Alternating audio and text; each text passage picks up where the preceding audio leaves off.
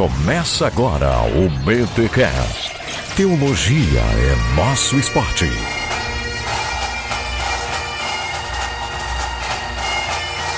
Muito bem, muito bem, muito bem. Começa mais um BT Cash, de número 313. Eu sou o Rodrigo Bibo e o que importa é ser reconhecido perante Deus e não perante os homens. John Knox, o grande reformador escocês, disse essas palavras tão significativa. Senhor, dá-me a Escócia ou morrerei. Aqui, Alderi Souza de Matos falando. Olha. Desta aí. vez a respeito do nosso grande reformador escocês. Muito. Perceberam que o cara fez diferente, hein? Olha aí, ousou diferenciar. Parabéns, professor. Ninguém fez esse primeira fala depois se apresentou. Muito bom, muito bom, muito bom.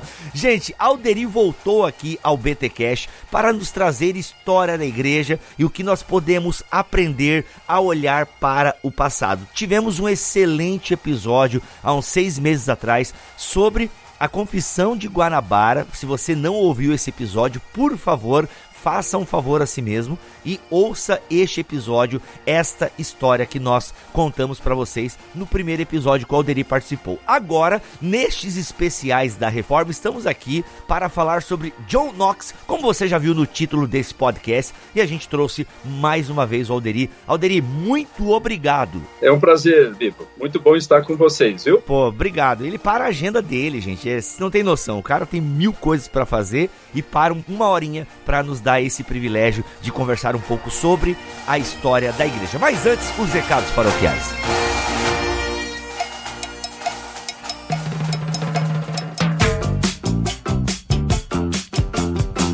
E nos recados paroquiais dessa semana eu estou aqui com o Gustavo da Pilgrim e ele tem novidade para nós. Gustavo, seja bem-vindo ao recado paroquial. Ah, tudo bom? Tudo bem, graças a Deus. Gustavo, tem gente que ainda não, não conhece a Pilgrim. Então é legal você, o pessoal tá meio, como assim? Não, o que, que você tá falando, Bibo? Olha, se você gosta de ouvir podcast, se você gosta de ler, você precisa conhecer a Pilgrim. Gustavo, em rápidas palavras, né? Porque é, a gente poderia fazer um programa inteiro falando da Pilgrim. O que, que é a Pilgrim? Bom, a Pilgrim é um aplicativo que tem todo tipo de conteúdo cristão digital. Você tem audiolivros, que é uma coisa muito legal e poucas pessoas uh, já tiveram assim, o prazer, eu digo prazer porque é fantástico, né? De poder ouvir um livro lido para você, né? Você poder ouvir ele no carro, na academia, onde você estiver. Mas não tem só audiolivro, tem também e-book, tem cursos, palestras, tem artigos acadêmicos, tem resumos de livros, então tem muita coisa legal lá. Conteúdo cristão digital, um aplicativo. Uhum, ou seja, esse aplicativo é compatível com os smartphones, tablets? Exatamente, tem para iOS, Android, tablet também. Já tem a versão para PC? É, então isso que a gente vai lançar em breve, uma versão para PC também. E outra coisa, Gustavo, é, na primeira versão da Pilgrim não tinha a opção de fazer o download do audiolivro. Isso agora nessa nova configuração já é possível? Já é possível sim. Você pode baixar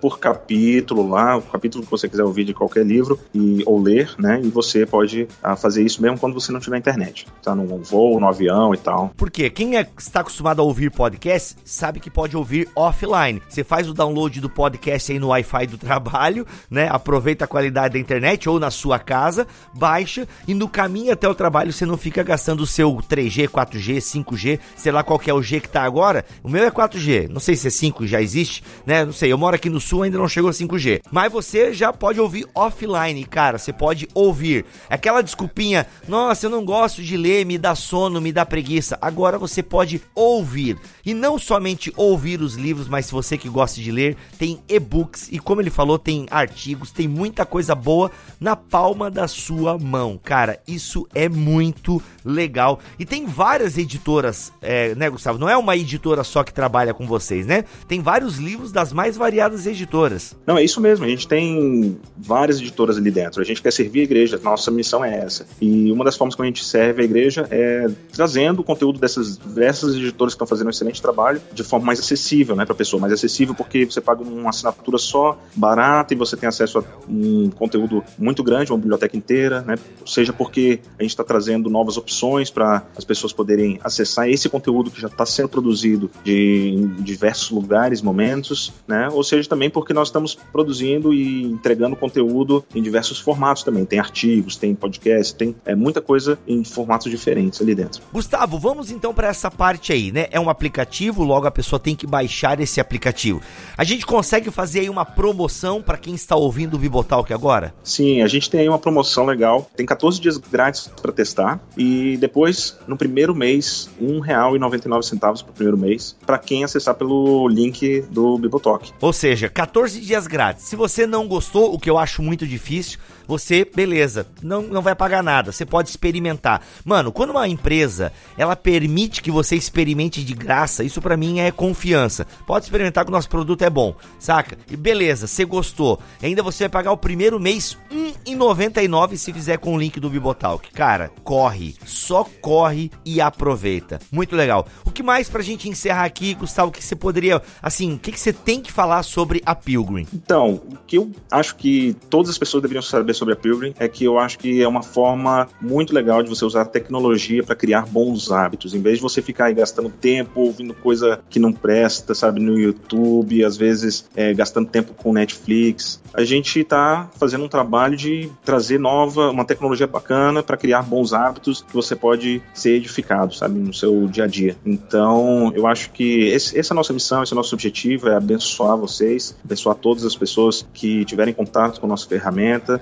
acho que essa é a mensagem que a gente quer passar para todo mundo. Legal, gente, é isso. Para você experimentar a Pilgrim, o link está aqui na descrição deste BTcast, tá bom? Deste BTcast nessa entrevista que a gente teve aqui com o Alderi, você confere o link para ter acesso a 14 dias grátis e no primeiro mês apenas R$ 1,99. Vale a pena. Corre lá, acessa bibotalk.com, procura esse BTcast ou nas nossas redes sociais e você tem acesso ao link para ter esse desconto. Gustavo, muito obrigado. Muito obrigado a você. Um abraço. Vamos então para essa entrevista que tá, ó, gente, demais. Confere aí.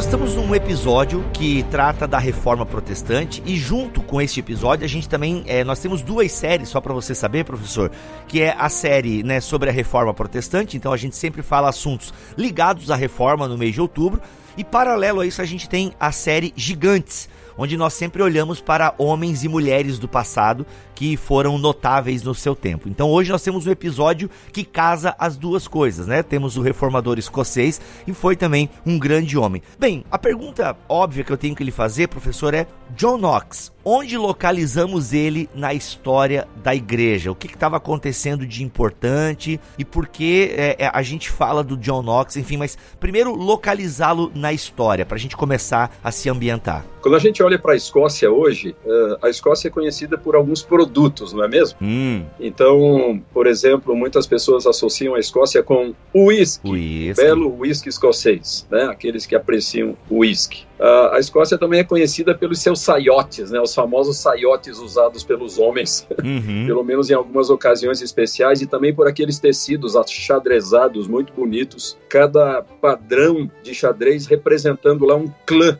uma família, Ó. uma coisa muito típica, muito interessante da Escócia. E um outro produto cultural da Escócia, cultural, religioso, histórico, é o presbiterianismo e o principal personagem associado a esta manifestação religiosa, a esta igreja protestante, que é John Knox. John Knox foi um personagem do século XVI, um personagem que viveu toda a sua vida ali no contexto daqueles dramáticos acontecimentos associados com a reforma protestante do século XVI.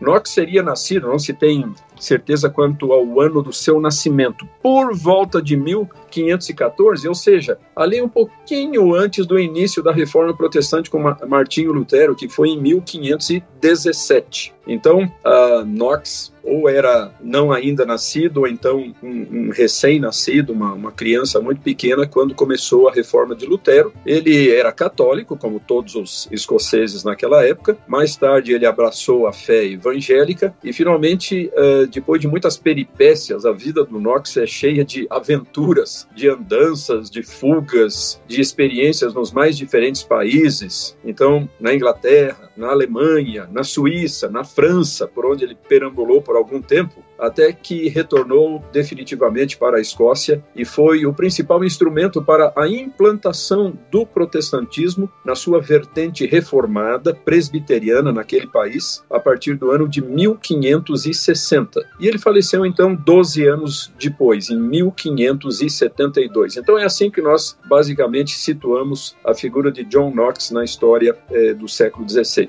Professor, então a Escócia, um país católico, certo? E vai ter então o contato com a teologia da reforma e pelo se eu estou entendendo aqui a andança, principalmente com a teologia calvinista, né, a teologia de Genebra, essa inserção então dos conteúdos da reforma, elas vão para a Escócia por meio do Knox ou não? Porque quando a gente estuda, por exemplo, a reforma na Inglaterra, que foi o episódio que a gente teve é, é, semana passada ou retrasada, não lembro, a gente percebe que a reforma na Inglaterra ela vai aos poucos, assim, né? Vai ter um do um ou outro nome, vai tendo as andanças aí do Henrique VIII e tal, mas por baixo dos panos, muita coisa já vai acontecendo, o anticlericalismo e tal. Na Escócia a gente tem algo semelhante também, uma reforma incipiente, meio por baixo dos panos, ou não, o John Knox foi o, o cara que chutou a porta e falou, e aí galera, é nós, tipo, como é que é? Pois é, na Escócia a reforma também foi um fenômeno progressivo, não aconteceu assim de uma hora para outra. Teve lá uma, várias fases, mas não teve acontecimentos tão dramáticos assim como aconteceu na Inglaterra. Na verdade, as ideias luteranas, as ideias protestantes começaram a penetrar na Escócia bem no início da reforma. Então, já na década de 1520, começaram a entrar livros luteranos na Escócia e causar lá já alguma sensação, alguma controvérsia. Olha aí. Mas o primeiro líder, o primeiro reformador escocês, foi alguém que viveu bem antes do ministério lá do John Knox. Foi Patrick Hamilton. Aliás, é, é muito interessante, né? É, o fato de ele se chamar Patrick, porque Patrick, que em português é Patrício, remete a um missionário lá atrás do quarto século, que é considerado o apóstolo do, das Ilhas Britânicas. O homem que levou o cristianismo lá no quarto século da era cristã, levou o cristianismo lá para as Ilhas Britânicas. Então, até hoje, ele é festejado todos os anos pelos irlandeses, pelos escoceses e outros, né, como o, o São Patrício, né? Então, o desfile, a parada de São Patrício, né, tanto lá nas Ilhas Britânicas como nos Estados Unidos, sempre é uma festa muito importante para as pessoas lá daquela região. Aquela cruz bem ligada a. Desculpa te interromper, professor, mas até a cruz que muitos reformados utilizam, até eu tenho uma no meu escritório aqui, é ligada a São Patrício também, né? Isso, é a famosa cruz celta. É, o povo que habitava lá originalmente a região eram os celtas, e o cristianismo deles, então, também é designado com essa palavra, o cristianismo celta, o antigo cristianismo lá das Ilhas Britânicas, a partir de Patrício. Pois bem, então esse indivíduo, esse xará do São Patrício, o Patrick Hamilton, ele foi o primeiro pregador protestante da Escócia. Só que ele foi compreensivelmente perseguido, né, cruelmente perseguido e queimado vivo em 1528, ou seja, bem ainda no começo, nos primeiros tempos da Reforma Protestante. Então ele exerceu o seu trabalho como pregador por algum tempo e depois então acabou sendo preso e, e executado, queimado vivo em 1528. Alguns anos depois surge um segundo personagem, ainda antes do Knox, que foi o George Wishart. O George Wishart foi um grande pregador, um pregador assim apaixonado, carismático, né? Atraiu muitos seguidores. Só que eram tempos perigosos, tempos difíceis. Então, o que que acontecia? Alguns dos seus seguidores se tornaram seus guarda-costas. Eles andavam o tempo todo com ele com a espada na mão para defendê-lo de possíveis ataques dos inimigos. E um desses guarda-costas, adivinha quem era? Um jovem chamado John Knox. Oh. Então é assim que o Knox começa a sua carreira, né? como guarda-costas do George Wishart. Inclusive existe um quadro muito bonito que foi pintado por alguém lá, não sei por quem, e que mostra o George Wishart pregando, inclusive inclinado sobre uma mesa e com uma imagenzinha na mão, certamente pregando contra as imagens, e por trás, bem sério, com uma enorme espada, é, a chamada espada de cabo duplo, onde você podia pegar com as duas mãos ao mesmo tempo, é, o, o, John Knox.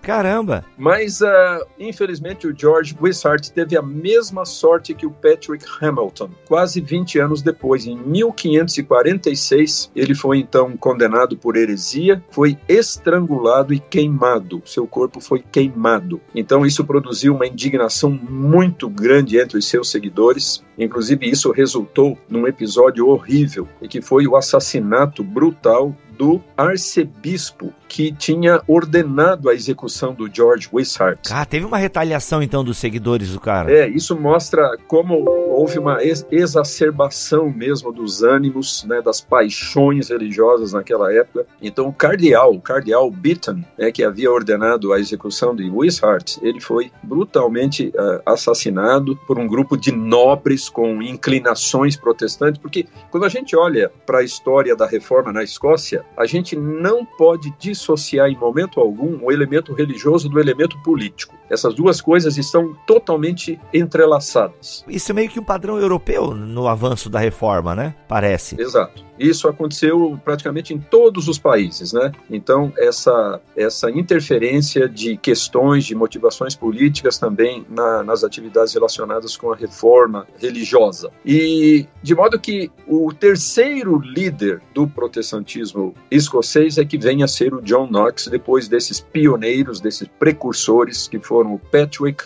Hamilton, então executado em 1528, e o George Wishart, executado em 1546. Então é assim que começa a história. Mas a partir então, depois da morte do, do, do Wishart, então eventualmente John Knox é, é que vai assumir a liderança, mas não logo em seguida. É, a primeira lição que eu já tiro daí é que, meu irmão, é muita coragem, é muita convicção de que se está pregando a verdade. Porque, mano, olha só, é, é, você viu antecessores morrerem, né? Serem perseguidos, e não é só uma perseguição de como ser bloqueado numa rede social, ou ser, né, ser demitido de um círculo religioso, né? Como é hoje, ah, você fala alguma coisa que a sua denominação não gosta, você é demitido. Exato. Não, as pessoas foram mortas e mesmo assim o cara não se acovardou. E é interessante porque eu, eu comecei a ler alguma coisa sobre o John Knox e parecia que ele era um cara meio assim, sentimental, chorão. Como é que. É, é, é por que, que gente, alguns remetem essa imagem, assim, dele ser um cara meio sentimental? E eu tô vendo aí a princípio um cara com espada na mão e, mano, vamos para cima porque ah, o evangelho tem que ser dispersado aqui na Escócia também. Olha, é, talvez o melhor é, adjetivo para descrever Knox é passional. Hum. É um homem profundamente forte nas suas emoções, tanto para um lado como para o outro, tanto para ficar sentimental, choroso, como para ficar irado, indignado com certas coisas com as quais ele não concordava. Ele é muito intenso, ele é fogo mesmo, ele, ele tem um temperamento fogoso. Ninguém espere do, do Knox né, é, um tratamento assim afetuoso, cordial, etc. Não, ele é muito intenso, ele é muito, muito passional na, nas suas atitudes, no seu comportamento e essa é uma das razões da pequena popularidade de que o Knox goza hoje lá entre os seus patrícios, né? Entre, entre o povo escocês. Eu costumo dizer que o John Knox é um profeta sem honra na sua própria terra porque hoje grande parte do povo escocês tem uma profunda antipatia em relação a ele. Ele foi, em parte, responsável por isso, né?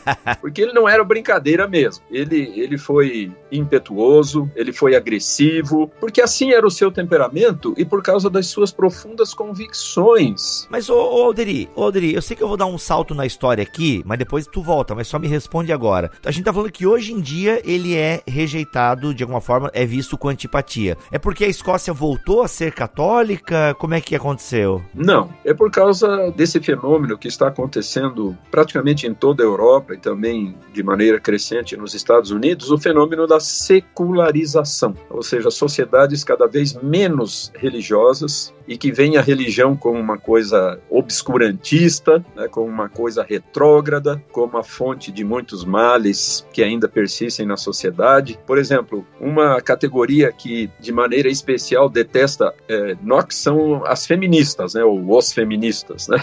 E isso por causa de uma obra lá que o Knox escreveu, uh, intitulada Os Três Toques da Trombeta contra o Monstruoso Regimento das Mulheres. Nossa, mano!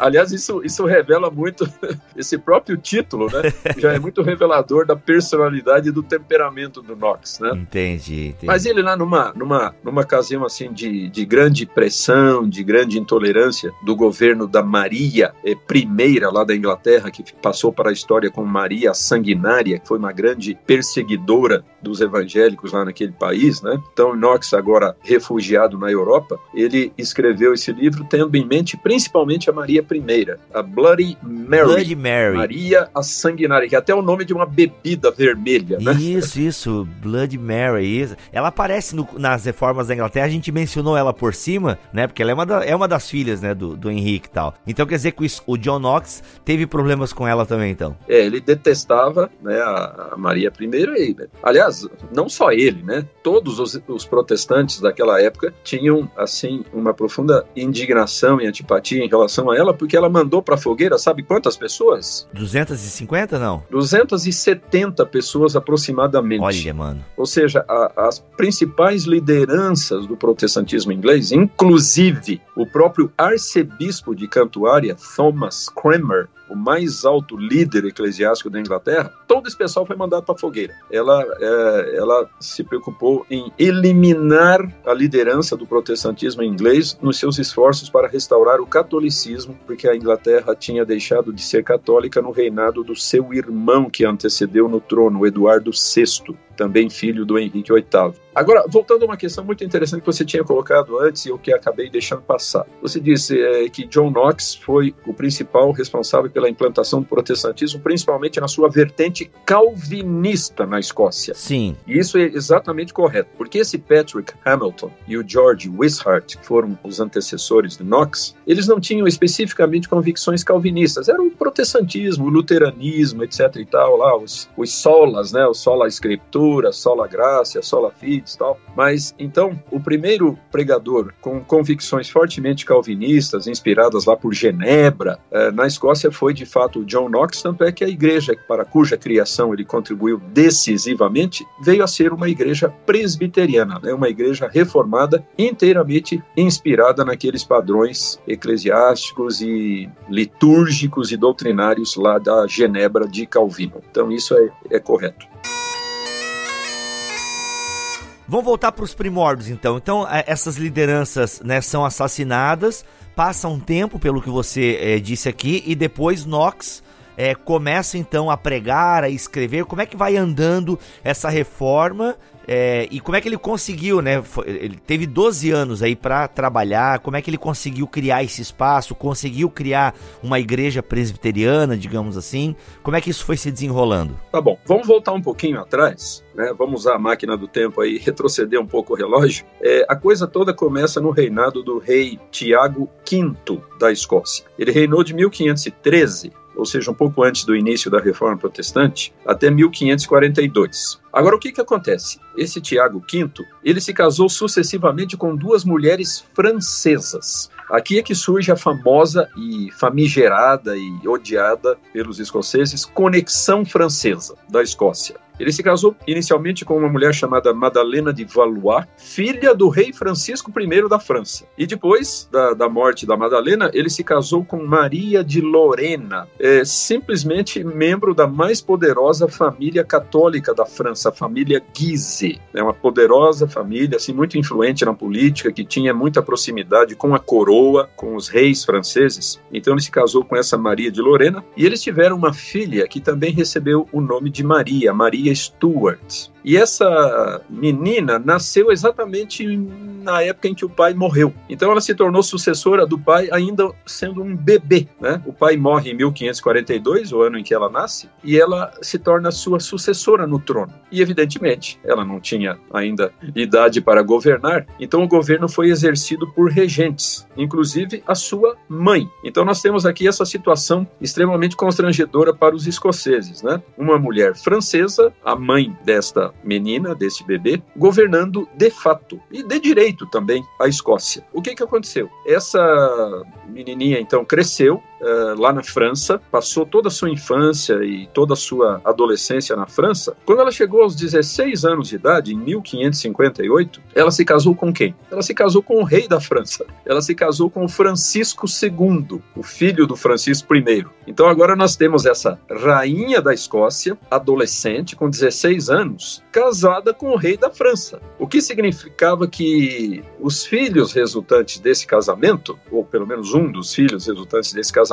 se tornaria simultaneamente o rei da França e da Escócia. Ou seja, nesse período a Escócia caiu sob uma fortíssima influência francesa e até a, a, possibilidade de uma certa união dos dois países debaixo de um mesmo monarca, francês, não escocês. O fato é que o, o Francisco II, é esse que havia se casado com a Maria Stuart, ele faleceu pouco tempo depois. Ela ficou viúva ainda muito jovem, ainda praticamente uma adolescente, e ela então retornou viúva à Escócia em 1561, quando ela estava com 19 anos. Então ficou viúva, voltou para a Escócia para quê? Para reivindicar o trono, Olha que era dela, mas que vinha sendo ocupado, né, cujo governo vinha sendo exercido aí ao longo desses 19 anos, desde o seu nascimento, por regentes que estavam governando a Escócia em nome dela, em lugar dela. E agora então ela volta para a Escócia aos 19 anos, em 1561, para reclamar o seu trono, para reivindicar o seu trono. Só que ao chegar à Escócia, ela se depara com quem? John Knox. A essa altura dos acontecimentos, o John Knox, depois de ter perambulado lá por vários anos por muitas regiões da Europa, ele havia retornado definitivamente à Escócia e havia então iniciado a implantação plena da reforma e a criação da igreja presbiteriana. Então, a coitada da Maria Stuart não teve chance, né? Ela não teve a menor possibilidade de governar em paz. Governou por algum tempo, mas no meio de um tumulto muito grande, e finalmente depois ela foi levada para a Inglaterra, ficou prisioneira prisioneira durante muitos anos lá num castelo e finalmente foi executada a mando da sua prima Elizabeth I, a rainha da Inglaterra. Caraca, eu achei que ela era mocinha Elizabeth I. Poxa Então, vida. essa essa desventurada figura, esse personagem assim melancólico, triste da história, né, da qual muitas pessoas sentem dó, né, sentem pena, que foi a Maria Stuart, né, com a vida cheia de desventuras e um fim tão triste como esse, decapitada. Existem filmes muito bons uh, retratando tudo isso, a, a, carreira da, da Maria Stuart, a chamada Queen of Scots, a rainha dos escoceses. Muito bem, agora vamos falar um pouquinho do John Knox. O John Knox, então, nasceu por volta de 1514 numa pequena cidade perto da importante Edimburgo, a cidadezinha de Haddington, que hoje é uma espécie de um subúrbio de Edimburgo, e nasceu numa família pobre, uma família sem recursos, mas apesar disso ele teve boas oportunidades educacionais. Ele estudou em boas escolas, inclusive na Universidade de St. Andrews, essa famosa cidade lá da Escócia, inclusive onde foram é, filmadas algumas cenas daquele filme Carruagens de Fogo, aquele filme lá sobre uns, uns rapazes que eram candidatos à obra missionária e hum. que, quando estudantes, é, se dedicaram muito a atividades atléticas, eram corredores tal, né? Então tem aquela famosa cena né, de um grupo de rapazes correndo numa praia. Sim, sim. Lá no filme, uhum, uhum. Carruagem de Fogo. A e... música também, o tema do filme Exato. é bem famoso. E essa, né? e essa cena a corrida na praia foi filmada lá em St. Andrews, essa cidade onde o Knox então estudou na famosa antiga universidade. Ele foi ordenado em abril de 1536, mas ele não chegou a exercer o sacerdócio católico porque ele não encontrou uma paróquia é, disponível. E como ele tinha estudado direito, então ele tornou-se um notário, assim, uma espécie de um tabelião, que era uma, uma carreira interessante na época, e depois professor particular de uns meninos da pequena nobreza da Escócia. Então esse foi seu trabalho inicial, algo bastante despretensioso, algo bastante simples. E daí é que ele começa gradualmente, lentamente, a entrar em contato com essas ideias protestantes, aquelas que tinham sido pregadas pelo Patrick Hamilton, e principalmente principalmente aquelas que foram depois eh, pregadas pelo George Wishart, que como vimos se tornou uma espécie de um de um preceptor seu, ele se tornou um discípulo e também um guarda-costas desse George Wishart. Mas como é que como é que Knox se converteu? Foi uma coisa muito interessante. Houve um regente do reino é, chamado é, James Hamilton. Então tem o Patrick Hamilton, que é o, que é o reformador, e tem esse regente, que é o James Hamilton também. E ele ah, iniciou uma política de aproximação com a Inglaterra, porque a Inglaterra, ah, a Escócia e a Inglaterra sempre tiveram uma relação de amor e ódio, né? Então, umas fases de aproximação, umas fases de beligerância, e ele iniciou então uma política de aproximação com a Inglaterra, e como parte dessa política, ele incentivou a leitura da Bíblia e nomeou como seus capelães pessoais, particulares, dois frades que haviam se convertido. Então, dois frades católicos que haviam se convertido à fé evangélica, à mensagem da reforma. Um deles chamado Thomas Gilliam e o outro John Ruff. Pois bem, ouvindo as pregações desse Gilliam, foi que John Knox abraçou a fé protestante, a fé evangélica. Então, é, é nesse momento, né, nessas circunstâncias, que o John Knox inicia a sua carreira como protestante. Daí ele se torna, ele se torna aquele seguidor do, do Wishart, e depois o Wishart, como nós vimos, foi, foi executado. E daí começam as peripécias, começam as, as andanças, né, as peregrinações do Knox em diversas regiões da Europa. Ele foi levado prisioneiro para a França e depois passou algum tempo nas galés, como prisioneiro das galés. O que, que eram as galés? Eram aqueles remadores, aqueles prisioneiros que remavam naqueles navios. Claro, é Ben-Hur, Ben-Hur. Exato, para impulsionar os navios da época, né? Então, ele passou algum tempo na, nas galés e depois ele acabou é, sendo solto possivelmente, aqui não há uma certeza, mas possivelmente ele foi solto por interferência do jovem rei inglês Eduardo VI, que era protestante. Olha aí. Então o, o Eduardo VI havia teria entrado em contato, né, lá com as pessoas que tinham aprisionado o Knox e pedido a sua soltura. Então daí, o que, que ele fez? Ele passou alguns anos na Inglaterra. Ele passou alguns anos na Inglaterra, teve um contato muito forte, muito decisivo com vários reformadores ingleses e ele inclusive contribuiu para o preparo da segunda edição, digamos assim, de um dos documentos mais importantes da reforma inglesa, que é o Livro de Oração Comum. Esse livro, que é o manual litúrgico e doutrinário da Igreja da Inglaterra, foi preparado por aquele arcebispo de Cantuária ao qual eu já me referi e que depois foi executado durante o governo da Maria I, que foi o Thomas Cranmer. Então, é, o Knox teve uma, uma participação nessa revisão do livro de oração comum em 1552. E uma coisa curiosa é que ele acabou se destacando tanto na Inglaterra nesse período que ele recebeu a oferta de duas posições eclesiásticas extremamente honrosas lá na Inglaterra, mas por alguma razão recusou ambas. Eles lhe ofereceram o bispado de Rochester, um dos importantes bispados lá da Inglaterra, da Igreja Anglicana, e ele também teve a oferta para ser o pároco de uma influente igreja de Londres, a igreja de All Hallows. Eles o convidaram, vem, vem trabalhar aqui, vem ser o, o pároco dessa igreja importante aqui na capital, em Londres. E ele, então, não quis saber de nada disso. Ele tinha outros projetos em mente, certamente, né? Quando a Rainha Maria I assume o trono, então isso foi em 1553, e começou toda aquela horrível manifestação de intolerância contra os protestantes ingleses, e enfim, todo mundo que era protestante lá na Inglaterra, o Knox uh, se viu obrigado a fugir. Então, no governo da, da Maria I aconteceram essas duas coisas. Então, aconteceram essas muitas execuções, e aqueles que conseguiram escapar das execuções, qual, qual a única alternativa que eles tiveram? Fugir para o continente. E isso foi fantástico, sabe? Porque isso teve, isso teve consequências muito importantes mais tarde para a reforma, tanto da Inglaterra como da Escócia. Porque esses refugiados que foram em grande número para o continente, alguns para a Alemanha, outros para os Países Baixos, e outros para a Suíça, para Zurique e para Genebra, eles mantiveram um contato pessoal com vários reformadores e eles se tornaram ainda mais imbuídos da, das suas ideias protestantes e voltaram agora com tudo isso para os seus países de origem, para a Inglaterra e para a Escócia. Então foi exatamente o que aconteceu com o Knox. Ele esteve por algum tempo na França, depois ele foi ele foi para a Suíça e, e, conheceu pessoalmente Calvino, oh. o grande reformador lá em Genebra, e também conheceu o reformador lá de Zurique, que era o sucessor de Zwinglio. A essa altura, né, o pioneiro da reforma de Zurique já havia falecido, então havia assumido a liderança em Zurique o Bullinger, então o sucessor de Zwinglio, e o John Knox também conheceu pessoalmente o Bullinger, e finalmente ele foi para a Alemanha. Ele foi parar lá na Alemanha e, e se tornou, digamos assim, membro, lá na cidade de Frankfurt, de uma congregação inglesa composta por refugiados que estavam ali naquela cidade. E o idioma, Alderi? Não sei se isso importa, mas eu fiquei pensando agora é, os caras aprendiam o idioma, tinha meio que. tinha dialetos, era muito parecido, só mudava algumas coisas. Como é que os pessoal se comunicava? Isso, isso é interessante, viu? Bom,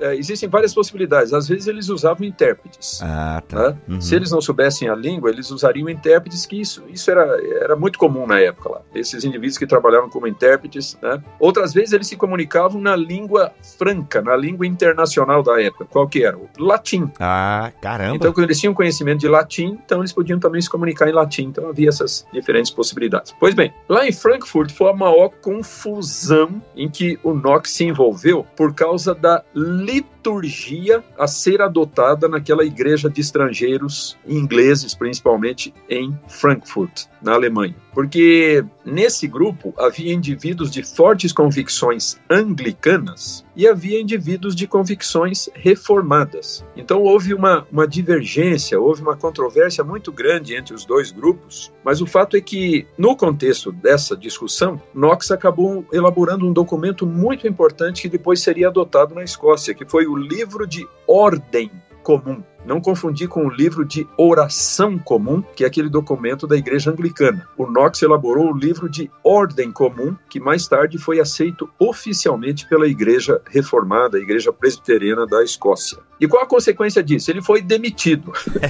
então eles chutaram o Knox, ele não teve mais espaço lá em Frankfurt, e ele retornou para Genebra. Ele foi passar um tempo lá em Genebra, estudando aos pés de Calvino, foi uma coisa muito importante para ele, para sua futura obra como reformador. E ele fez parte então dessa igreja inglesa, essa igreja de língua inglesa, composta de refugiados, na cidade de Genebra. E foram alguns elementos dessa igreja inglesa de Genebra, na época de Knox, é que produziram uma nova tradução da Bíblia para o inglês, que ficou conhecida desde então e até hoje como a Bíblia de Genebra, certo? Olha então a Bíblia aí. de Genebra é uma Bíblia em inglês, não é uma Bíblia em francês. Ela tem esse nome de Genebra porque ela foi produzida lá nessa cidade, porém na língua inglesa. E o John Knox então se tornou um dos responsáveis, um dos participantes dessa importantíssima tradução antiga da Bíblia para o inglês e que é considerada, Bíblia, olha que coisa interessante, a primeira Bíblia de estudo. Hoje nós temos essa profusão de Bíblias de estudo em todas as livrarias evangélicas, né? Sim. Então a Bíblia de Genebra é considerada a primeira Bíblia de estudo, porque era uma Bíblia com notas, com anotações, com comentários de nas margens, no rodapé, etc e tal, né? Então é uma coisa muito interessante. Sim, Adri, eu tenho que te perguntar, e acho que muitos ouvintes estão pensando isso agora. Qual é a ligação dessa Bíblia de Genebra que a gente tem hoje, né? Foi inclusive a minha primeira Bíblia de estudo, ou a minha segunda, a minha primeira foi a Shed, a segunda foi a Genebra. É, qual é a ligação dessa Bíblia de Genebra que nós temos hoje com essa ligada ao Knox? Ó, historicamente, nenhuma. É apenas uma, uma homenagem a essa antiga edição da Bíblia. Ah, ok. É, Adotou-se esse nome para ser usado para essa edição atual da Bíblia no Brasil. A coisa que ela teria em comum é que, tanto na Bíblia de Genebra original, lá de 1560, como nessas edições agora aqui no Brasil recentes, os comentários que aparecem são refletem a teologia reformada, a teologia calvinista. Então, esse é o principal ponto em comum entre aquela antiga e essas que nós temos hoje. Legal. Então, o Knox está ligado a essa é, Bíblia de Genebra lá da, de 1560. 1560, exato.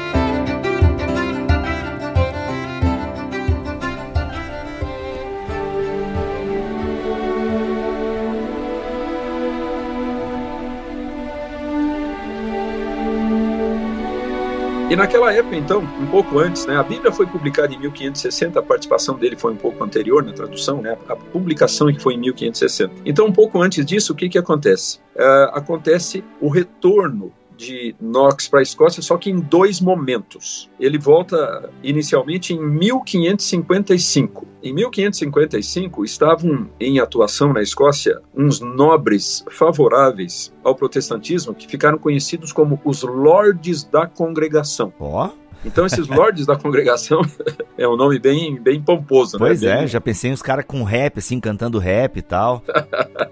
Aí é uma sugestão aí para quem quiser criar um. Os Lords da Congregação. Dá, dá um nome para um, uma banda aí, para um conjunto, né? Os Lords da Congregação.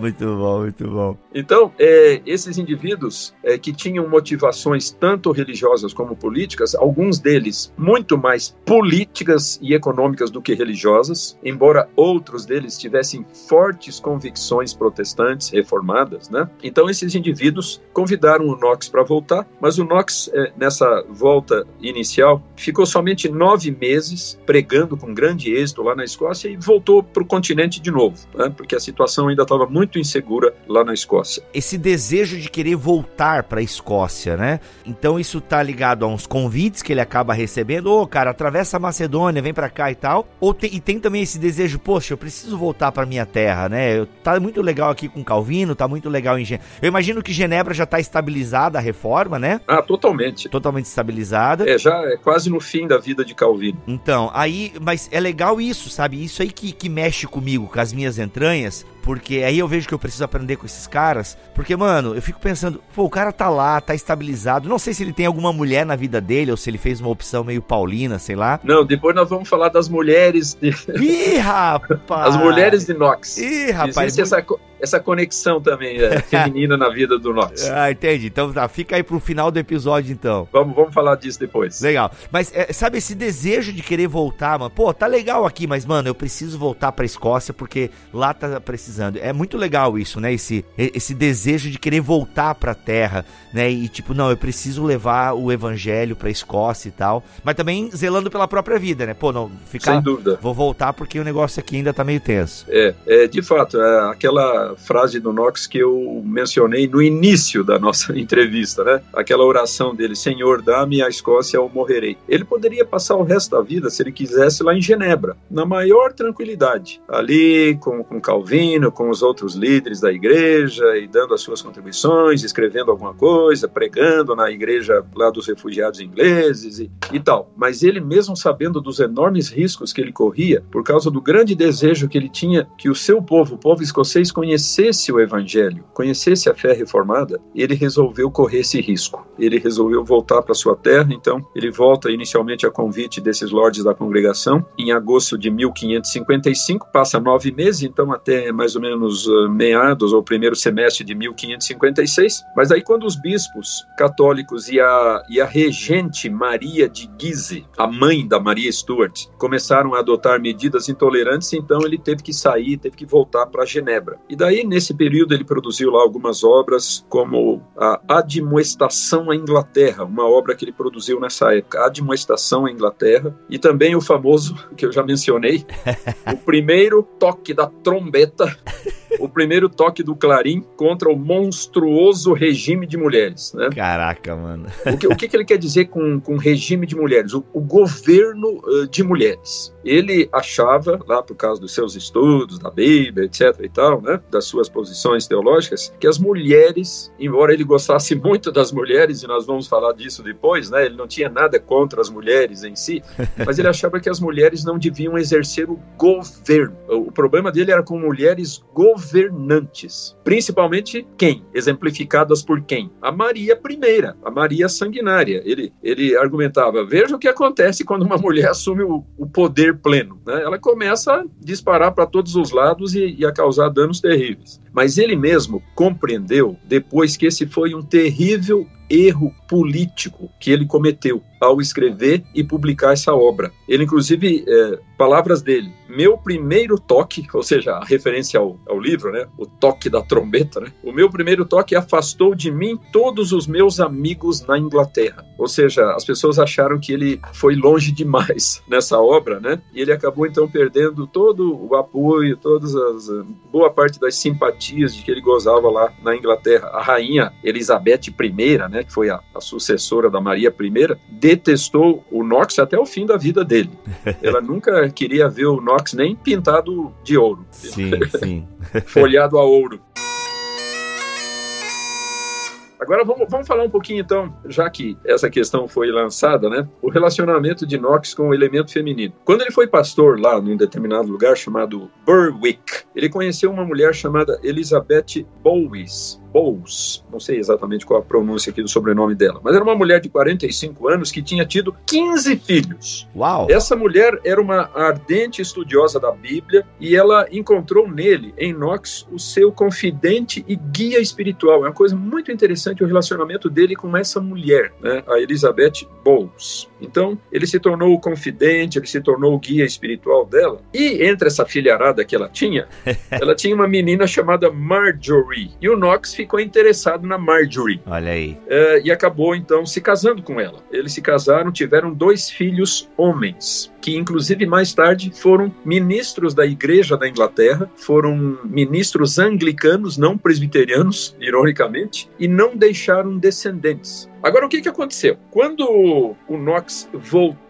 para Genebra depois daquela breve estada inicial em, na Escócia em 1555 e o começo de 56, ele e a sua esposa e os seus filhos voltaram lá para Genebra. Adivinha quem foi junto com eles? A sogra. Então a, a Elizabeth Bowes os acompanhou e daí aconteceu uma coisa meio estranha, porque pouco tempo depois morreu a filha dela, a esposa do Knox. Ele ficou viúvo, mas a sogra continuou morando com ele. Ah. Então ela continuou morando com ele e o que, que aconteceu? Isso deu combustível para os críticos. né? Ah, esses dois aí devem estar aprontando alguma coisa. Mas o fato, tirando as, as polêmicas de lado, quando a gente olha para as evidências históricas, as evidências documentais, não existe qualquer evidência de que tenha ocorrido qualquer relacionamento indevido entre Knox e essa mulher. Tanto é que pouco tempo depois, ele se casou em segundas núpcias com uma outra moça chamada Margaret Stewart. A única coisa curiosa é que ele tinha 50 anos e ela 17. Ô, louco! Então, mas isso, isso é estranho para nós hoje. Sim, sim. Isso uh, soa estranho aos nossos, à nossa sensibilidade, à nossa percepção uh, contemporânea. Mas na época do John Knox é absolutamente comum. Era comum até meninas com menos idade casar com homens mais velhos, bem mais velhos do que era o caso de Knox com seus 50 anos na época. Com essa segunda esposa, com a qual ele teve um excelente relacionamento e ela o sobreviveu, né? ela continuou então viva depois da morte dele, ele teve três filhas, certo? Então é curioso, né? Com a primeira esposa, dois filhos homens, com a segunda esposa, três filhas, e certamente existe lá na Escócia, em outros lugares, descendentes de Knox através dessas três filhas que ele teve. Naturalmente, o nome não foi preservado porque eram mulheres, né? Se fosse homem, seria mais fácil preservar o nome, Knox. Uh, mas, enfim, ele deve ter deixado descendentes através das filhas desse segundo casamento. E ela, inclusive, teve um mérito muito grande, a segunda esposa, a Margaret, porque ela preservou a correspondência e outros escritos dele, viu? Ela teve um, um carinho, assim, uma, uma preocupação muito grande em guardar esses materiais para que eles não se perdessem para sempre. E se nós temos hoje uma série de documentos, de manuscritos de Knox, é graças a ela. Ela preservou então esses materiais. E eles estavam morando aonde, essa, esse segundo casamento aí? Agora sempre em Edimburgo. Ele, ele voltou para a Escócia, né? Isso já foi depois que ele retornou para a Escócia, que ele teve esse segundo casamento em 1564. Então ele retornou em 1559 definitivamente.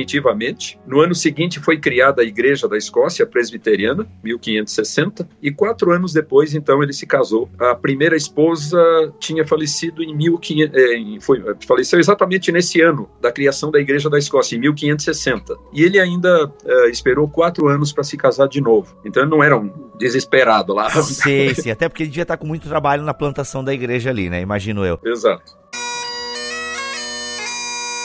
Mas então tá, voltando pra questão da, é, da, da, história, então chega um momento em que ele volta de Genebra, é, porque ele foi lá com os, os, os rappers lá, esqueci, o Lorde do Barraco, não, como é que é? O Lorde da congregação, né? É isso, né? Os Lords da congregação. Exato, Lordes da congregação. Aí ele fica um tempo e volta para Genebra. Então depois, pelo que eu tô entendendo, a partir da história é, dos seus romances, ele consegue voltar para Escócia e lá então firmar uma plantação de igreja presbiteriana. Por que que isso é possível? O que que possibilitou isso? Vamos só sintetizar isso aí para ficar bem claro para os nossos ouvintes aí. É, então ele, ele, ele tem aquele primeiro retorno para a Escócia em 1555 até o primeiro semestre de 56, nove meses. Isso. Volta para Genebra e daí retorna definitivamente para Genebra em 59, 1559 e no ano seguinte o parlamento escocês, influenciado pelas pregações dele e de outros líderes, havia outros, mas ele era o principal deles. Então, o parlamento criou a famosa Kirk. Né? O, o, os, os, presbiterianos escoceses chamam a sua igreja de Kirk, K-I-R-K. Kirk é o nome que se dá, é uma espécie de um apelido que se dá à igreja da Escócia. Né? Então,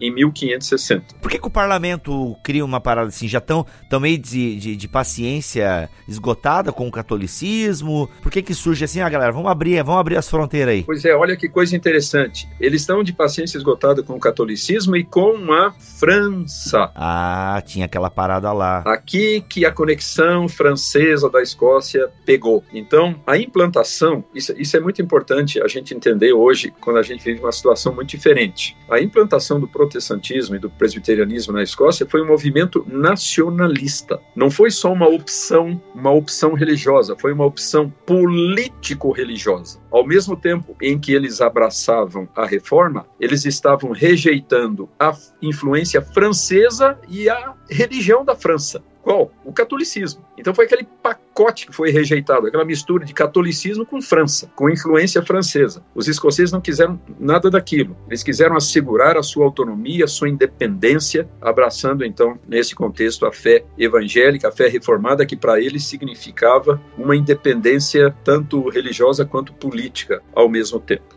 E então essa, essa nova igreja passou a redigir, ali sob a liderança de Knox, os seus documentos fundantes, fundamentais, começando com uma confissão de fé, ok? Então, essa confissão de fé, a chamada confissão de fé escocesa, que é daquele mesmo ano, 1560, ela é muito curiosa porque ela foi escrita por seis indivíduos, todos com o prenome John. John isso, John aquilo, John aquilo, seis, seis Joões, sendo o principal deles, evidentemente, o John Knox. Então, Knox e outros cinco charás foram os autores da, da Confissão de Fé Escocesa, que tem 25 capítulos, tratando, assim, eh, de alguns pontos importantes da, da fé reformada. Essa confissão é, é nitidamente de teor calvinista, ela renuncia, só para destacar alguns pontos dessa confissão, ela renuncia explicitamente à autoridade papal, ela proíbe a celebração da missa, ela sugere a aceitação dos credos históricos lá dos primeiros séculos da igreja cristã. Ela defende as doutrinas da expiação e da justificação pela fé, e ela trata também da eleição como um meio de graça e como uma evidência do, e agora uma expressão da confissão, do invencível poder da natureza divina da salvação. E ela reflete as três características, as, as famosas três marcas da igreja que foram defendidas por muitos protestantes e especialmente por muitos reformados, ou seja, a verdadeira pregação da palavra de Deus, a correta administração dos sacramentos e o exercício da disciplina de acordo com a Escritura. Então, tudo isso está presente nessa confissão escocesa e também uma grande ênfase ao entendimento da ceia do Senhor. A ceia do Senhor descrita escrita em termos da teologia calvinista, ou seja, nem da teologia luterana e nem da teologia zwingliana, do Zwinglio, lá em Zurique, e sim a posição defendida por Calvino, ou seja, uh, em termos de uma união mística. Os fiéis se apropriam do corpo e do sangue de Cristo, sim, porém de uma tal maneira que ele permanece neles e eles em Cristo, ou seja, Cristo está realmente presente no sacramento, porém essa presença não é física, como defendem católicos e luteranos, e sim uma presença espiritual, como defendeu o reformador Calvino. Então, esse documento se tornou o principal padrão doutrinário da Igreja da Escócia por cerca de 80 anos, até ser substituída no século seguinte pela Confissão de Fé de Westminster, lá de 1646, 48, por aí houve dois momentos da aprovação da Confissão de Fé, mas então, durante todos esses anos de 1560 até 1648 por aí, ou seja, mais de 80 anos, o principal documento doutrinário, o principal padrão doutrinário da Igreja da Escócia foi essa confissão de fé elaborada por Knox e pelos seus cinco companheiros de nome João. Outro documento associado com o Knox foi o primeiro livro de disciplina, mas aqui disciplina no sentido mais abrangente. Aqui disciplina não no sentido de de penalidade, né? É, processos disciplinares, né? Mas disciplina no sentido de governo da igreja. Sem mulheres, obviamente. exato, exato. O primeiro documento assim de natureza administrativa, governamental, então recebeu esse nome o primeiro livro de disciplina. Só que houve uma diferença interessante no que diz respeito à aprovação desses dois documentos. Enquanto que a Comissão de Fé foi aprovada pelo parlamento, esse primeiro livro de disciplina foi aprovado pela primeira Assembleia Geral da Igreja Presbiteriana da Escócia. Nas igrejas presbiterianas ao redor do mundo, o órgão máximo, o órgão supremo é a Assembleia Geral, que no Brasil tem o nome de Supremo Concílio, mas em outros países se chama Assembleia Geral. Então, quando se reúne a primeira Assembleia Geral da Igreja da Escócia, no final daquele ano, dezembro de 1560, então é adotado esse primeiro livro de disciplina. E, e o que, que existe de peculiar, de singular em relação a esse acontecimento? É que, pela primeira vez na história, aquele sistema de governo eclesiástico proposto por Calvino é aplicado a um país inteiro. Porque antes ele tinha sido aplicado a cidades, Genebra, Zurique, ou então a regiões, e agora, pela primeira vez, uma nação inteira passa a ter um governo presbiterial, ou seja, um governo exercido por presbíteros reunidos em concílios, reunidos em presbitérios, em sínodos e, e de modo mais amplo na, na Assembleia Geral. Então foi uma, uma coisa muito interessante. E o terceiro documento, que foi adotado pela recém-criada Igreja da Escócia, foi aquele manual litúrgico que João Knox havia redigido lá em Frankfurt, na Alemanha, para aquela igreja de refugiados, o livro de ordem comum, que também ficou conhecido como a Liturgia de Knox, conhecida também por esse nome, a Liturgia de Knox. E assim, é, além da sua participação na produção desses documentos, ele continuou liderando a obra da reforma, liderando a igreja, principalmente através das suas pregações, porque os tempos eram, eram difíceis, perigosos, havia muita instabilidade. Foi só muito tempo depois que houve a, a organização, a consolidação definitiva da Igreja da Escócia. Durante muito tempo, durante várias gerações, a Igreja Presbiteriana da Escócia correu sérios riscos de, de dissolução, inclusive por causa da insistência de vários reis ingleses, mais tarde, em impor o episcopalismo aos escoceses, ou seja, exigir que a Igreja da Escócia fosse governada por bispos, o que é uma contradição com o presbiterianismo. O, o presbiterianismo é explicitamente uma rejeição do sistema episcopal em favor do sistema presbiterial, uma igreja governada por presbíteros reunidos em concílios e não por bispos. Então, foi só bem mais tarde, no século XVII, que houve então a consolidação definitiva da Igreja presbiteriana da Escócia, mas certamente o John Knox teve um papel importantíssimo em toda essa história. Foram 12 anos, então, né, Alderi, é, que John Knox agiu firmado num local. Qual era a cidade mesmo? Edimburgo? Edimburgo. Então, se você for, se você for hoje, Bibo, qualquer pessoa que, que for como turista hoje à Escócia, Edimburgo, vai ver lá no centro de Edimburgo uma grande catedral muito bonita, a igreja de St. Giles. Tem esse nome, né? Eh, Giles, não sei qual é a pronúncia em inglês, St. Giles ou algo semelhante. Então, essa foi a igreja do Knox. Foi nessa igreja que ele pregou durante muitos e muitos anos, e o seu túmulo, a localização tradicionalmente aceita para o seu túmulo, para a sua sepultura, é do lado de fora dessa igreja. Estranhamente, no meio de um estacionamento. então tem lá um estacionamento, e lá numa das vagas do estacionamento tem uma, uma cruz, assim, uma plaquinha lá. Então ali eh, teria sido sepultado John Knox. Né? Então sempre na cidade de Edimburgo. Existem outras cidades importantes na Escócia, como essa St. Andrews, que eu mencionei, e também a cidade de Glasgow e outras mais. Porém, a, do ponto de vista da reforma de Knox, a cidade mais significativa é a cidade de Edimburgo. Então, sem dúvida, o Knox ajudou a pavimentar a fé reformada uh, na Escócia. Olha, é, Bibo, não somente na Escócia, viu? Aqui é muito interessante esse comentário seu, porque isso me permite fazer essa consideração. Ele não só foi a figura decisiva para a implantação da reforma na sua vertente calvinista presbiteriana na Escócia, mas o que, que aconteceu? Por meio da imigração, principalmente, e depois, no segundo momento, da, do trabalho missionário, os escoceses levaram o presbiterianismo para muitas outras regiões do mundo. Olha aí. Então, quais os exemplos que nós podemos dar? Primeiro, para a Irlanda. Eles foram para o norte da Irlanda. Você sabe né, que o norte da Irlanda não pertence à República da Irlanda, mas está ligado à Inglaterra, ao Reino Unido, a chamada Irlanda do Norte, onde no passado houve tantos conflitos entre católicos e protestantes tal.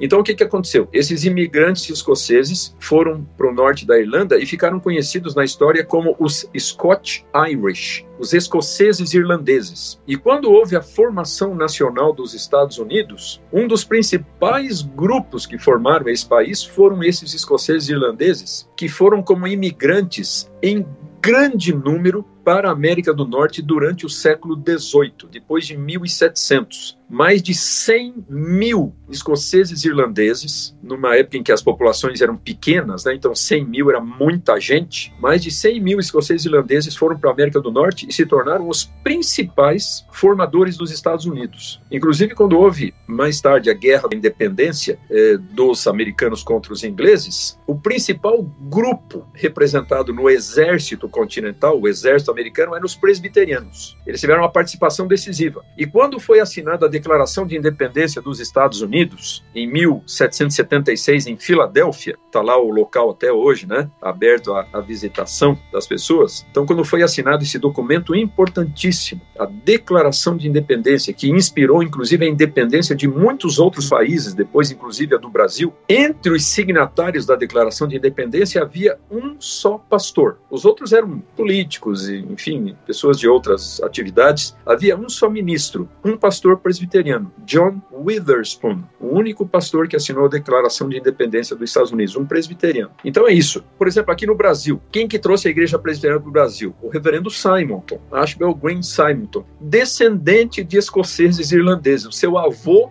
veio da Irlanda e descendente de escoceses. Então o presbiterianismo, é, a partir da Escócia, foi para Irlanda, ele foi para Inglaterra também, né, o país vizinho, ele foi para os Estados Unidos, para o Canadá, ele foi para África do Sul, ele foi para Austrália, para Nova Zelândia e através da obra missionária para inúmeros países ao redor do mundo, a, através da, da, das missões eh, presbiterianas. Por exemplo, para a Argentina. Como que chegou o presbiterianismo na Argentina? Não foi propriamente através de missionários, mas foi através de imigrantes e só num segundo momento é que chegam os missionários. Foi diferente do que aconteceu aqui no Brasil. De modo que o impacto, o legado do John Knox é, é gigantesco se a gente considerar tudo isso. Não foi só o que aconteceu na Escócia, mas depois esses desdobramentos que alcançaram nas mais diferentes regiões do mundo. Que legal, muito bacana.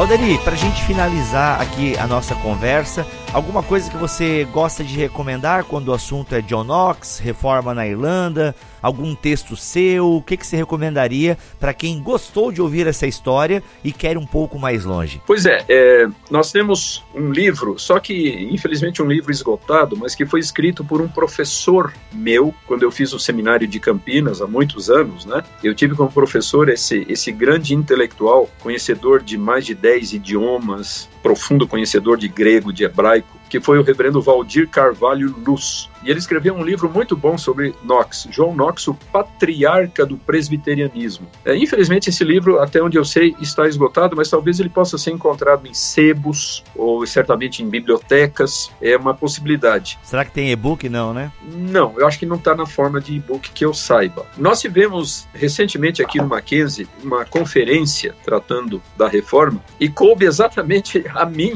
tratar do John Knox. Convidei o cara certo. Convidou o cara certo. E depois a minha palestra foi incluída num pequeno livro que foi publicado, contendo os materiais dessa conferência. Esse livro tem o nome de A Reforma Protestante: História, Teologia e Desafios. Foi organizado pelo professor Ricardo Bitum e publicado pela editora Ragnos. Essa editora bem conhecida, Ragnos, né? Publicou esse livro há dois anos, em agosto de 2017. Repete o título, professor. É A Reforma Protestante. Agora o subtítulo: História, Teologia e Desafios. Olha aí, bacana. Isso foi no contexto né, do, dos 500 anos da reforma, então 2017. E então foi publicado pela editora Ragnos e, portanto, esse livro deve estar disponível nessa editora, né, que pode ser encontrada facilmente aí na internet. E o primeiro capítulo do livro é o meu. Olha aí, então tá fácil. Então, capítulo 1, John Knox e a Reforma Escocesa. Então, é, é um capítulo relativamente curto, mas carregado de informações. Tem muita informação aqui. Então, se a pessoa lê esse capítulo, que é uma, uma leitura de poucos minutos, ela vai ter todas as informações mais pertinentes, mais relevantes a respeito do John Knox e do seu legado, e inclusive no final várias referências bibliográficas para pesquisa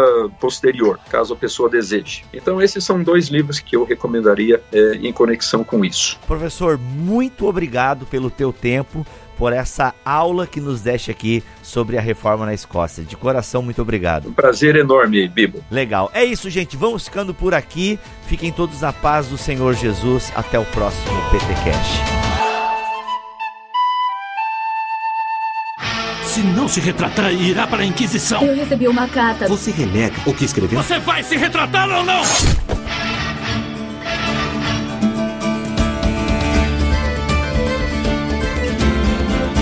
Crente, começa mais um Concílios e Guilhotinas aqui no BTcast. E olha só que episódio sensacional com o queridíssimo Alderi de Souza Matos. Caramba, cara. Esse especial da Reforma esse mês tá, ó, maravilhoso. E fica ligado que tem mais episódio importantíssimo ainda esse mês no especial da Reforma Protestante, então fica ligado que vai ter coisa muito boa vindo aí na frente, tá? Olha só, primeiro e-mail de hoje é do Douglas Moura, ele tem uma perguntinha aqui que todo mundo está fazendo e, enfim, né? É, pessoal, uso o Google Podcast para escutar o BTcast e gostaria de ouvir desde o primeiro, mas no app os podcasts só estão disponíveis a partir do 99. Olha só, Douglas e demais ouvintes que notaram o mesmo problema. A gente simplesmente não sabe como resolver a parada. a gente sabe que conforme os novos episódios vão entrando, os antigos estão sumindo. Obviamente a gente tem o backup deles aqui, tá bom? Ah, mas a gente não sabe como é que faz para disponibilizar isso nos apps e aparecer os primeiros episódios aí desde o primeiro, tá? Então fica ligado aí, assim que a gente tiver uma solução para esse problema, a gente vai corrigir, mas não é porque a gente não quer e não é porque a gente não sabe que tá faltando, a gente sabe, a gente, não, a gente só não sabe, sabe, sabe, sabe como corrigir o problema, tá bom? Próximo e-mail aqui de hoje é do Rodrigo Cunha. Ele diz aqui Olá, queria agradecer ao Bibotalk por seus podcasts e textos cheios de conteúdo e, que são edificadores. Acompanho o trabalho de vocês desde que ouvi o podcast sobre Maria, mãe de Jesus, que ó, ó sensacional episódio, vai lá. Com referência a Sarah Connor, ele fala aqui. Ah, e recentemente tive minha primeira hemorragia nasal ao ouvir o podcast sobre judeus messiânicos. Queria incentivar que vocês continuem colocando os links de referências e livros citados na descrição do episódio, pois o material ajuda muito. E por último, gostaria de sugerir que faça um podcast sobre missões e como a igreja pode ajudar a se envolver, incluindo aqui a causa dos cristãos perseguidos. Desde já agradeço muito que Deus os abençoe sempre. Olha só, Rodrigo, os links dos livros, né, e do material que a gente indica, a gente coloca quando a gente lembra, tá bom? Eu sei que é uma falha nossa, às vezes a gente acaba esquecendo, mas vamos fazer um esforço para lembrar de colocar sempre que possível tudo aquilo que a gente recomendar nos episódios, tá? Os livros eu sei que tá saindo com frequência, a gente tá sempre recomendando, inclusive tem um linkzinho maroto embaixo de cada episódio, é, daqueles livros que a gente consegue vender pela Amazon, tá bom? Então, eventualmente você consegue achar eles lá e já dá para clicar até para comprar, caso você não tenha. E, enfim, a gente vai se esforçar aqui é, em lembrar para colocar todos os links nos devidos episódios, tá bom, Rodrigo? Ah, e os episódios aqui sobre missões, cara, a gente tá sem pretensão de fazer algo próximo aí, não tem nada na lista pelo menos, mas a gente tem vários episódios sobre missões de maneira geral, tá? Inclusive, os BTcasts Plus sobre Igreja Centrada, embora não seja é, sobre missão transcultural, né? Tem mais a ver com a questão de igreja dentro das grandes cidades e tal, das metrópoles. Ele, eu acho que ele pode dar algum algum subsídio aí bem legal pra galera que gosta de missões. Então vai dar uma olhada lá nos episódios Plus de Igreja Centrada que estão sensacionais. E o nosso último e-mail aqui é do Rodrigo Soares, olha aí, Balaios de Rodrigo. Olá pessoal, tudo bem? Sou Rodrigo da Igreja O Brasil para Cristo e conheci o conteúdo de vocês pesquisando teologia em podcasts. Ó, oh, que legal, que legal esse feedback. Ao ouvir o primeiro, já gostei e tive que maratonar e apresentei a minha esposa, que virou fã também. E durante quase um ano, finalmente finalizei. Caramba, cara. É, queria parabenizá-los pelo conteúdo e qualidade em todo o trabalho realizado. E uma característica que mais admiro é o respeito com as denominações. Sou da igreja pentecostal e é muito bom ter o Bibo fazendo as críticas e elogios ao movimento, nos fazendo entender que sempre temos que melhorar e encontrar o equilíbrio. Muito obrigado por despertar em mim o prazer em estudar teologia. Que Deus abençoe muito. Abraço, Rodrigo Soares. Valeu, Rodrigos! e os demais que mandaram e-mail aqui pra gente. Galera, é muito legal ler todos vocês aqui. Mandem e-mail para nós. Nós precisamos e nos alimentamos, nosso ministério se alimenta do feedback de todos vocês, tá bom? Para isso é fácil, é só escrever para podcast@bibotalk.com. E crente, lembra do efeito BTcast? Pois é, ele ainda existe e eu tô sentindo muita falta de ouvir o áudio das suas vozinhas. Vozinhas, é assim que fala. aqui no Efeito BTcast, que é um espaço que a gente destina só para ouvir as hemorragias nasais, os testemunhos, as declarações de amor por esse ministério que é tão bonito e que tem feito tanta diferença na vida de vocês. Então, ó, vocês têm um espaço aqui, depois não reclama quando não aparece ninguém, porque vocês não mandam pra gente, tá bom? Então vai lá, é fácil, no máximo, ó, presta atenção no máximo 1 minuto e 30 segundos um áudiozinho dizendo aí o que você quiser. Só não xinga a gente, tá? Porque a gente não vai colocar também é, paciência tem limite. É, aí você fala aí no máximo 1 minuto e 30 segundos no seu celular, usando aí o seu dispositivo de gravação de preferência, tá bom? Sem muito ruído no fundo, tá? Sem barulho de bebê, que nem tá acontecendo aqui com meu filho berrando lá, lá atrás. olha lá, olha lá. E aí é o seguinte, você manda também esse áudio pra gente, esse áudio maroto com a sua voz linda para o nosso e-mail, que é o mesmo que você manda e-mail se você quiser escrever algo pra gente. Mas você também pode anexar o seu áudio lá, tá bom? Repetindo, manda para podcast@bibotalk.com. E por último, mas não menos importante, fica ligado que estamos nas redes sociais: Facebook, Twitter, Instagram, Telegram. Temos conta em cada uma dessas redes sociais. Você pode interagir conosco lá. Através delas você fica sabendo de todas as nossas novidades, tudo aquilo que a gente tem produzido. Aliás, os BTcasts, por exemplo, toda vez que sai, né, e todos os outros podcasts da casa, a gente divulga em todas essas redes sociais, então fica ligado nelas, tá? O link para todas elas está aqui na postagem desse BTcast e é importantíssimo que você nos siga por lá. Afinal, fazendo isso, você faz com que os nossos canais aí de interação, eles fiquem mais relevantes, tá bom? E também não posso deixar de mencionar, por último aqui, o nosso canal no YouTube, www.youtube.com/bibotalkvlog. Lá toda semana tem vídeos muito legais. Aliás, Ultimamente tem saído aí vários que foram gravados lá no CTPI. O Alex e o Bibo estiveram lá e gravaram com gente muito legal, coisa muito importante, muito edificante. Então, se você nunca viu e não sabe do que eu estou falando, confira lá o nosso canal, acessa, veja os nossos vídeos, dá joinha, compartilha eles nas redes sociais, porque eles não foram feitos para ficarem parados lá, tá bom? Compartilha todo esse conteúdo e prestigie o nosso trabalho aonde quer que o Bibotalk esteja engajado. Tá bom, crente? É isso que eu tinha para falar. Eu falei, se Deus quiser e assim permitir, nós voltamos no próximo episódio. Valeu, crente, um abraço.